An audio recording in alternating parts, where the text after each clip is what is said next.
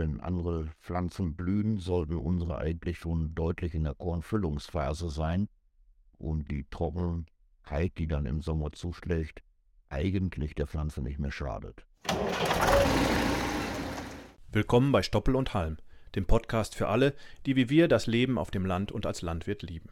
Hier treffen wir uns regelmäßig, um über alles zu sprechen, was in der Landwirtschaft wichtig ist. Ob neue Trends, Herausforderungen auf dem Hof oder einfach nur spannende Geschichten aus dem Leben als Landwirt. Dies ist der perfekte Ort für dich, um neue Inspirationen zu sammeln. Aber bevor wir starten, vergiss nicht, dir den Podcast zu merken bzw. zu abonnieren, damit du keine Sendung verpasst. Herzlich willkommen zu Folge 10 von Stoppel und Heim von Holtmann Saaten. Ansgar und ich begrüßen euch wieder mit ganz vielen neuen Themen. Wir wünschen euch sehr viel Spaß beim Reinhören starten wir mit den Nachrichten der aktuellen Kalenderwoche 15. Extremes Höfesterben. Mehr als 5 Millionen Landwirte in der EU geben auf. Von 2005 bis 2020 haben mehr als 5 Millionen landwirtschaftliche Betriebe ihre Existenz verloren. Das bedeutet, dass mehr als jeder dritte Betrieb seine Hoftore für immer geschlossen hat. So gab es 2005 noch 14,4 Millionen Betriebe in der EU 2020 gab es noch 9,1 Millionen landwirtschaftliche Betriebe. Das entspricht einem Rückgang von 37 Prozent. Schaut man sich die Betriebsarten an, waren Gemischtbetriebe mit einem Minus von 2,6 Millionen und Viehhaltungsbetriebe mit einem Minus von 1,6 Millionen Betrieben betroffen. Bei den spezialisierten Pflanzenbaubetrieben fiel der Rückgang mit 0,9 Millionen etwas geringer aus. Dabei fiel in den Sparten Tierhaltende und Gemischtbetriebe der Rückgang am höchsten aus. Hier gibt es in absoluten Zahlen 2020 noch 4,4 Millionen Betriebe und dem gegenüber stehen 4,2 Millionen Betriebe, die aufgegeben haben in den letzten 15 Jahren. Ankündigung von Minister Heil zum Mindestlohn verunsichert landwirtschaftliche Betriebe. Bundesarbeitsminister Hubertus Heil von der SPD hat kürzlich angekündigt, dass der Mindestlohn in diesem Jahr wahrscheinlich deutlich steigen wird. Das sorgt insbesondere Unruhe bei Spargel- und Erdbeerbauern. Union und FDP haben schon angekündigt, dass sie die Lohnfindung aufgrund von Gesetzen und durch die Politik für falsch halten. Die FDP ist gegen eine gesetzliche Erhöhung. Die Linke hingegen fordert einen Mindestlohn von 13 Euro auf gesetzlicher Basis. Die Mindestlohnkommission soll bis Ende Juni einen Vorschlag vorlegen, wie hoch der Lohn ab 2024 sein soll. Zehn Prozent der Landwirte überlegen, keinen Mehrfachantrag in 2023 zu stellen. Das Magazin Agrar heute hat in den letzten Wochen eine Umfrage gestartet, wie gut sich Landwirte über die neuen Neuerungen bei den Mehrfachanträgen informiert fühlen und ob sie einen Antrag stellen möchten. An der Umfrage nahmen rund 800 Landwirte teil. Dabei gaben rund 500 Landwirte an, das entspricht ungefähr 61 Prozent, dass sie sich nicht gut informiert fühlten. Zudem gab jeder Zehnte an, das sind ungefähr 84 Personen, in diesem Jahr erstmals keinen Mehrfachantrag stellen zu wollen. Acht Personen, ungefähr ein Prozent der Umfrageteilnehmer, gaben an, dass sie bereits seit längerer Zeit keinen Antrag mehr stellen. Das Gefühl, gut informiert zu sein über die Neuerungen bei der Agrarförderung, hatten lediglich 5 Prozent der Befragten. Das sind 43 Landwirte. Insgesamt startet das Verfahren in den Bundesländern sehr schleppend. Auch am 11.04., also heute, gibt es auf den Plattformen der Bundesländer Fehlermeldungen und Hinweise zu Wartungsarbeiten. Dabei müssen die Anträge bis zum 15. Mai 2023 abgegeben werden.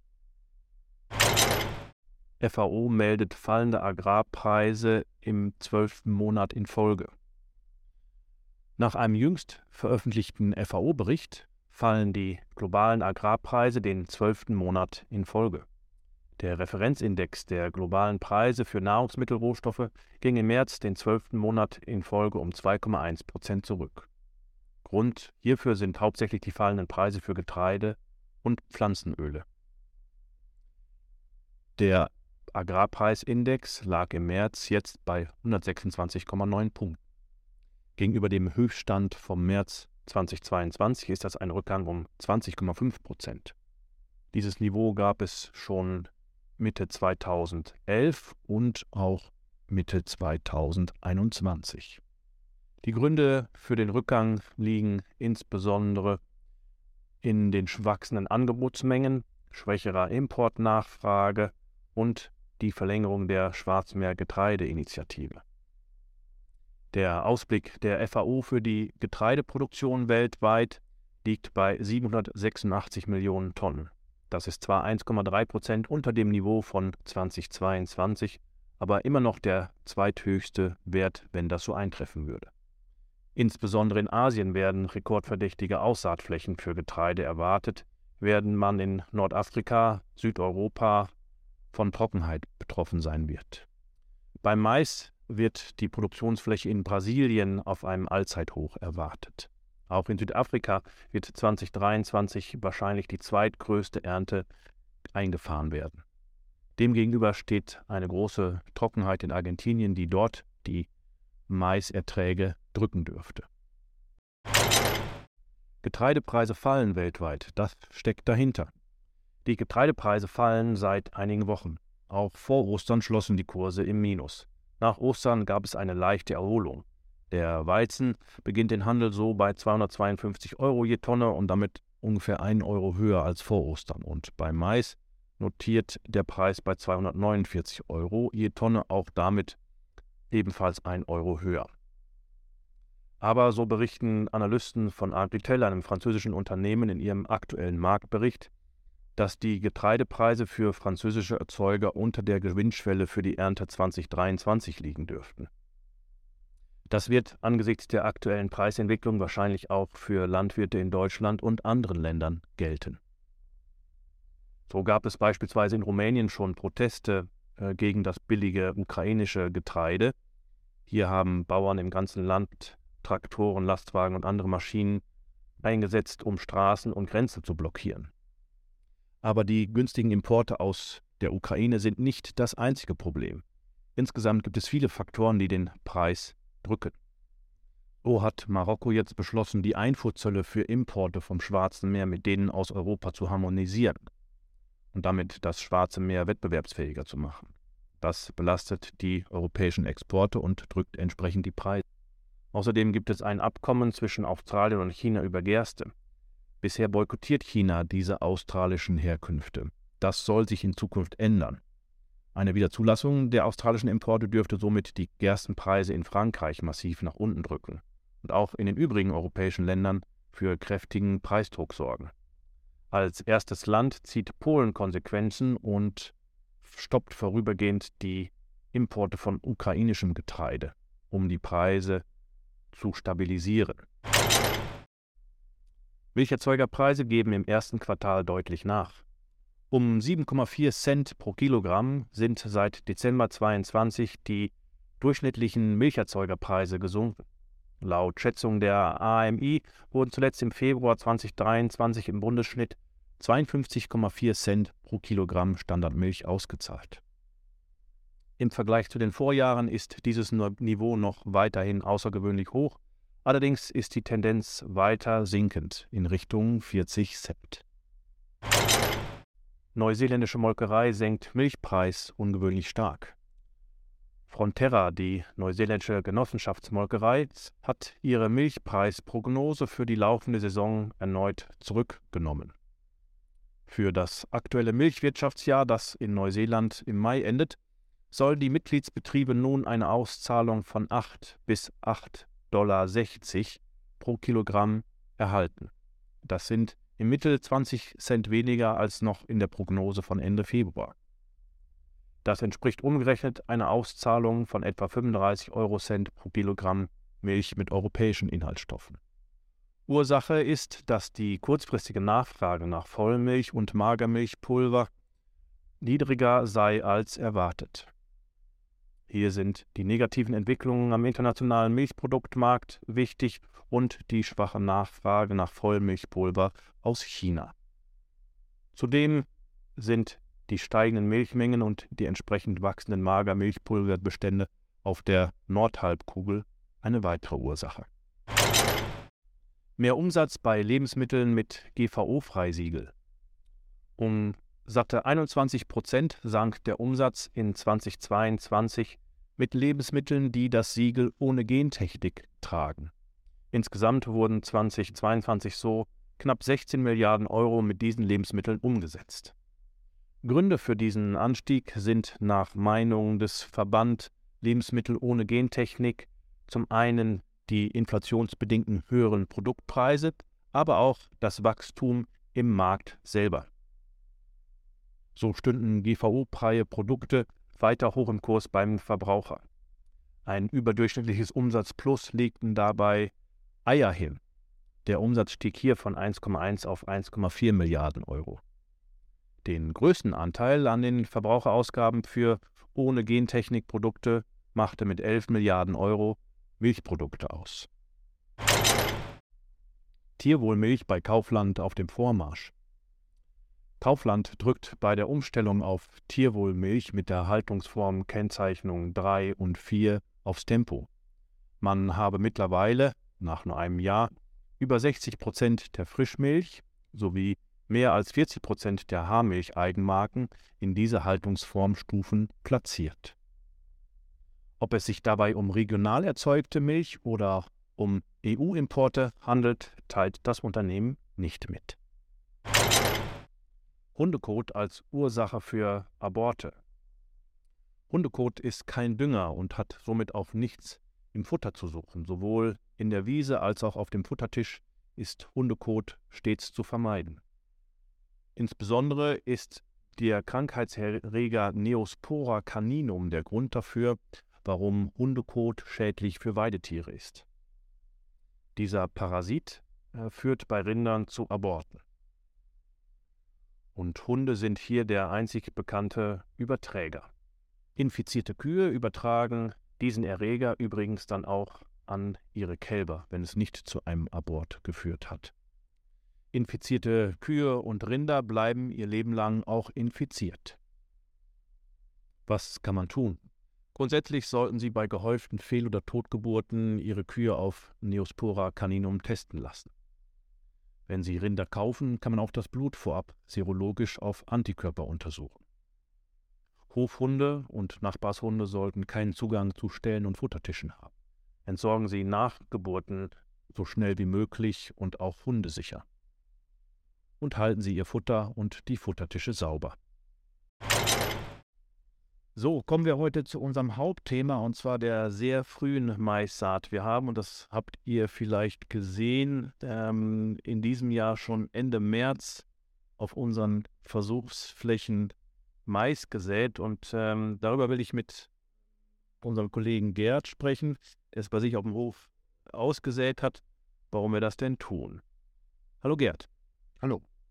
Äh, ja, ganz kurze Frage. Du hast schon, wie wir auf Bildern gesehen haben, am, ich glaube am 29. März äh, Mais gesät in diesem Jahr. Wie kam es dazu?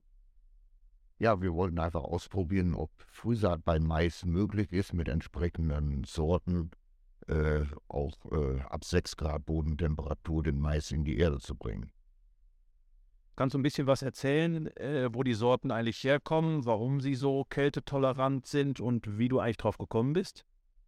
Ja, die Sorten werden auch im baltischen und skandinavischen Raum angebaut, auch unter extrem Kältebedingungen und äh, bringen dort gute, sehr gute Erträge, die mit unseren durchaus vergleichbar sind.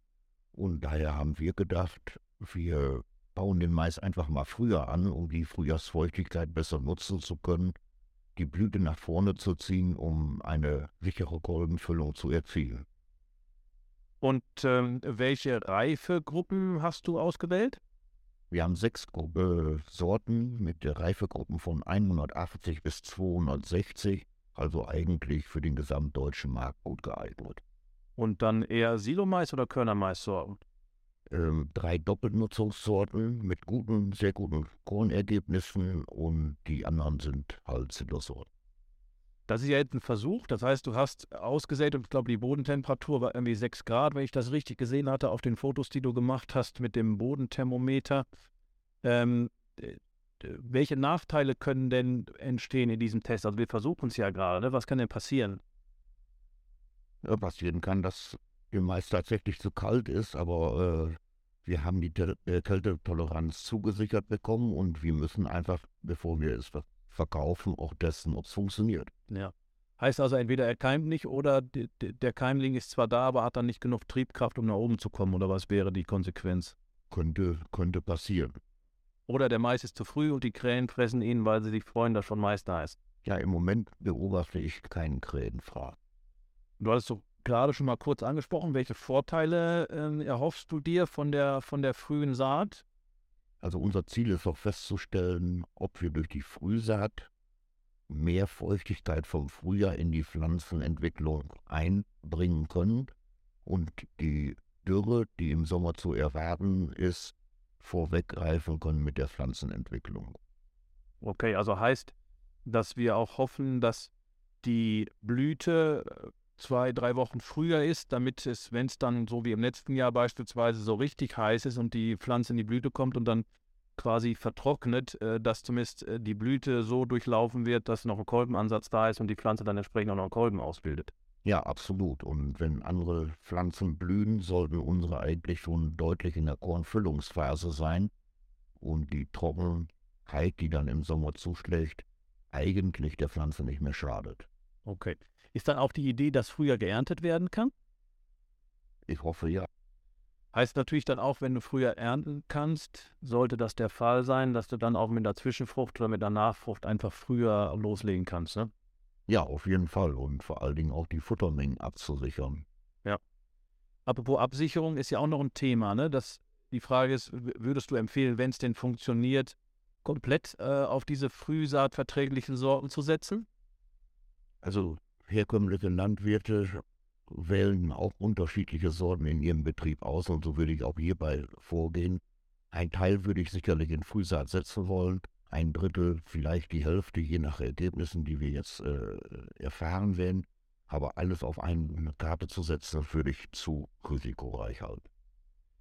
Wie sieht es denn aus? Hast du schon mal, das war jetzt ja 29. März, heute haben wir den 13.04., das ist ja auch schon 14 Tage her. Hast du schon mal geschaut, ist was passiert? Tut sich was? Also die Bodentemperatur ist tatsächlich noch nicht über 8 Grad gewesen in der Zwischenzeit. Der Mais ist gekeimt äh, und wird auch innerhalb der nächsten Tage sicherlich auslaufen. Okay.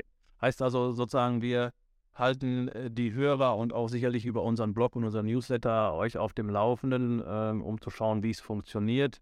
Wenn die ersten äh, Sprossen dann äh, den Boden äh, erreichen bzw. aus dem Boden kommen, dann gibt es auch erste Fotos. Ja, auf jeden Fall. Wunderbar, vielen lieben Dank, Gerd. Und damit verabschieden wir uns für heute von Stoppel und Halm, dem Podcast von Holtmann Saaten. Wir hoffen, ihr hattet genauso viel Spaß beim Zuhören wie wir beim Aufnehmen. Mehr Infos zum Saatgut von Holtmann Saaten findet ihr auf www.holtmann-saaten.de. Und falls ihr Fragen oder Anregungen zum Podcast habt, zögert nicht und schreibt uns eine Nachricht an podcast.holtmann-saaten.de. Bis zum nächsten Mal und macht euch ja nicht vom Acker. Wir Landwirte werden gebraucht.